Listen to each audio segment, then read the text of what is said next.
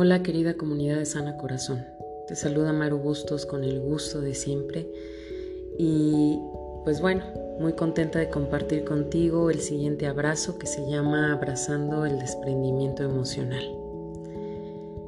Y para hablar de este concepto es muy importante que sepas que la filosofía oriental entiende el apego ni más ni menos como la causa principal del sufrimiento humano porque es una forma de adicción agonizante y dolorosa. La diferencia entre las dos formas de entender el apego salta a la vista. Por un lado, puede ser una manifestación de cariño y por el otro, una adicción agonizante y dolorosa. Lo que nos importa es a cuál de las dos formas de entender el apego nos referimos en esta hora para poder desprendernos emocionalmente. Es obvio que para nada te voy a decir que mostrar cariño o afecto por alguien o algo es dañino, sino más bien el hecho de aferrarnos obsesivamente en nuestras relaciones humanas. Y para ello voy a hablarte de qué es y qué no es el apego. ¿Desear es apego? No. En realidad desear, anhelar, interesarse por algo o alguien es normal, siempre y cuando no caigamos en la obsesión y estemos dispuestos a dejar ir el objeto de nuestro interés o deseo. Cuando entendemos la pérdida como parte de la vida y estamos aún dispuestos a perderlo. ¿Deseamos estar con alguien o amar a alguien? ¿Eso es apego?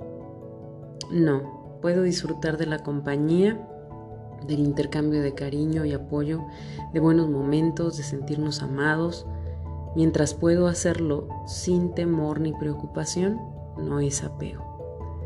Los humanos nos apegamos a todo tipo de cosas, al trabajo, la juventud, al poder, la economía, la comida, el conflicto y hasta el sufrimiento.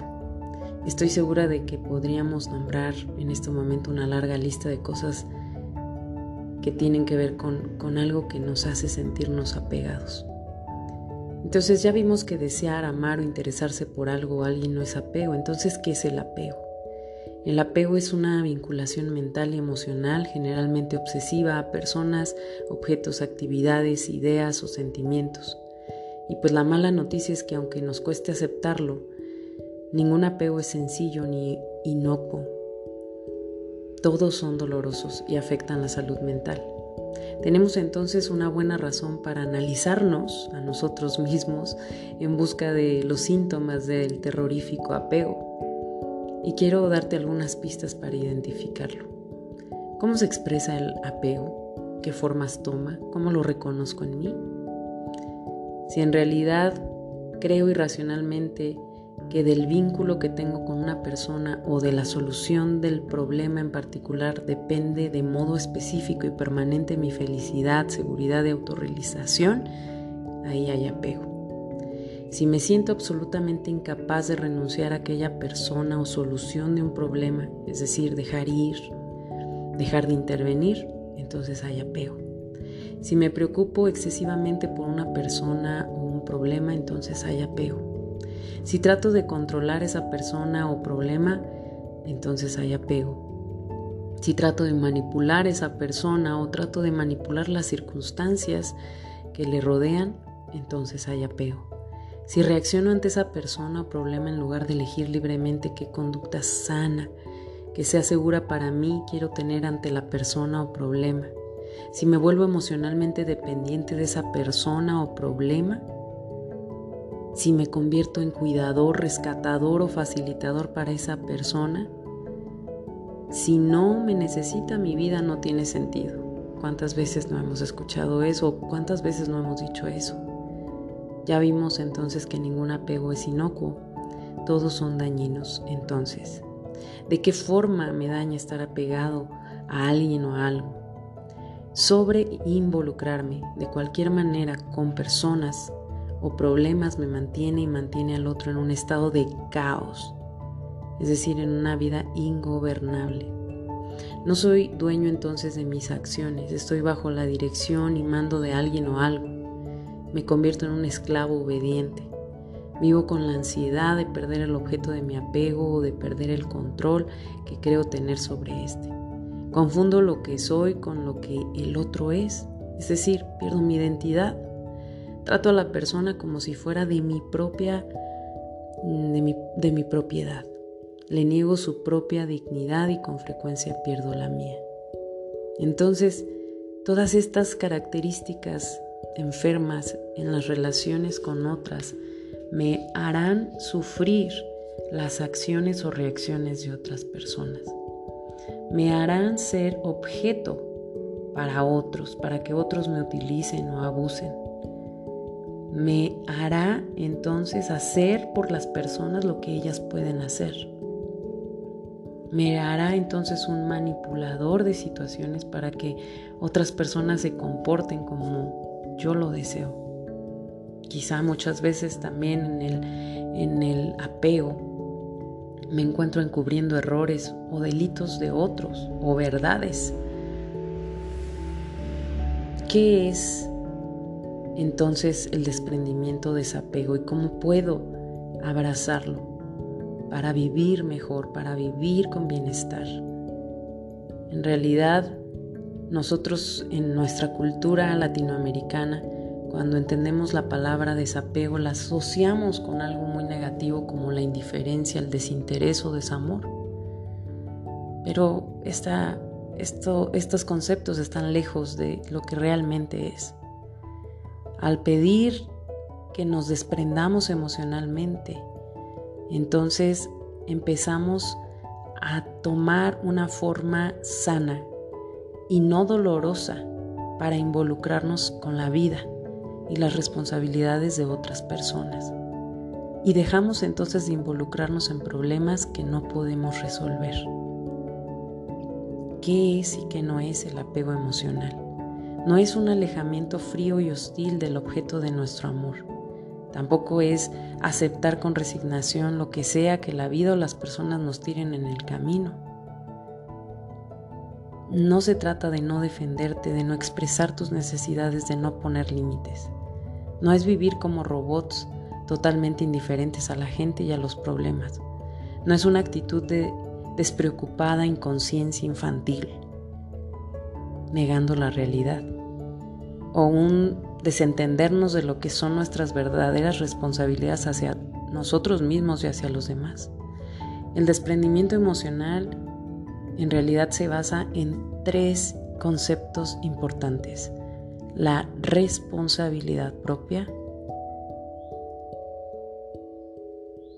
el dejar de preocuparnos y también el saber que hay problemas que no me corresponde solucionar.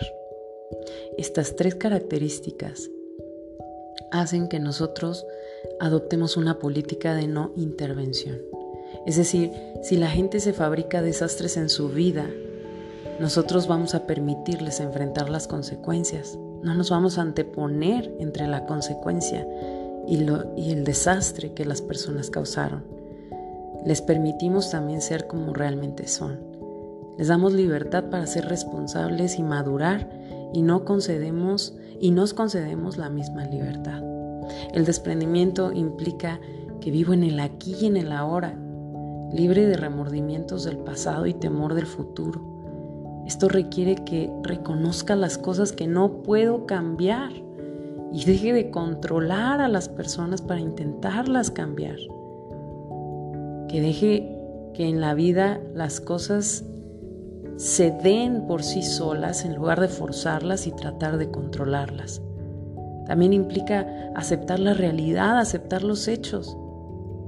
Tener confianza en Dios, en que Él es más grande que nosotros mismos, tener confianza en que Él tiene en sus manos todo. Y entonces elegir retirar nuestras manos, dejar de sentarme en el lugar de Dios para permitirle a Dios ser soberano y ser Dios. ¿Cómo es que mejora mi vida cuando practico este desprendimiento emocional? Pues no se trata de volvernos irresponsables. Podemos ser responsables sin sentir angustia o culpa. Cuando practico el desprendimiento emocional sé quién soy y tengo el control de mis decisiones. y también asumo las consecuencias de estas. Cuando practico el desprendimiento emocional me intereso en las personas, pero no, no me esclavizo, no esclavizo, ni destruyo la valía de las personas, ni mi valía personal para relacionarme con ellos. Cuando practico el desprendimiento emocional, el miedo deja de ser el motor que impulsa mis acciones. Porque déjame decirte que los seres humanos caminamos en base a dos emociones fuertes que quizá gobiernan nuestra mente y nuestro corazón. Y una es el miedo y otra es el amor. Y quizá muchas de las veces puedes identificar como el miedo es el motor que impulsa tus acciones. Tengo miedo a ser abandonado, por eso controlo. Tengo miedo a que mis hijos vivan lo que yo viví, por eso controlo o sobreprotejo. Tengo miedo de que algo le suceda a mi esposo, a mi esposa, a las personas que amo y entonces trato de controlar sus conductas o sus acciones. Cuando realmente tú y yo, humanamente posible, no podemos hacer, humanamente no podemos hacer nada para controlar, para eh, evitar. Cuando practico el desprendimiento emocional, soy libre también para cuidar de mí mismo, de vivir también mi vida, de ser responsable de mis actos, de tomar las riendas de mis, de mis actos y sobre todo ocuparme de mí misma, no de una manera egocéntrica, pero sí de una manera autónoma, para evitar entrar en el juego de poderes, evitar entrar en esas conductas obsesivas que me hacen creer que el control es amor. Cuando practico el desprendimiento emocional, estoy convencida de que estoy caminando en amor. El amor que hará que respete la libertad del otro, porque al respetar la libertad del otro y al, al poderme hacer responsable de mí mismo, entonces ahí empiezo a descubrir la identidad que Dios me dio. Espero que esta pequeña eh, cápsula te haya servido. Hablar del desprendimiento emocional es un tema muy vasto, pero vamos a a soltar en las manos de Dios precisamente el control que muchas veces eh, pues tendemos a tener. Y son aquellas cosas que nos llevan a conductas insanas, son aquellas cosas que nos llevan a incluso tolerar muchas conductas de control sobre otros, pero también sobre mí mismo. Dejar ir se dice fácil, pero soltar con amor, deshacernos de sentimientos o cosas, desprendernos, no siempre es tan sencillo, porque somos seres de memorias y recuerdos y estamos acostumbrados a aferrarnos, a apegarnos a aquello que algún momento nos hizo sentir bien. Pero es importante que sepas que al practicar el desapego, aprendo a ser responsable de mí mismo. Aprendo a dar no solo a recibir. Aprendo a vivir en el presente. Aprendo a asumir las pérdidas, a saber que en esta vida mm, todo es temporal y el cambio es una constante. Aprendo también que encontrarme a mí mismo me hará encontrar también una plenitud que solo Dios puede darnos. Espero que te haya servido y pues bueno, yo me despido.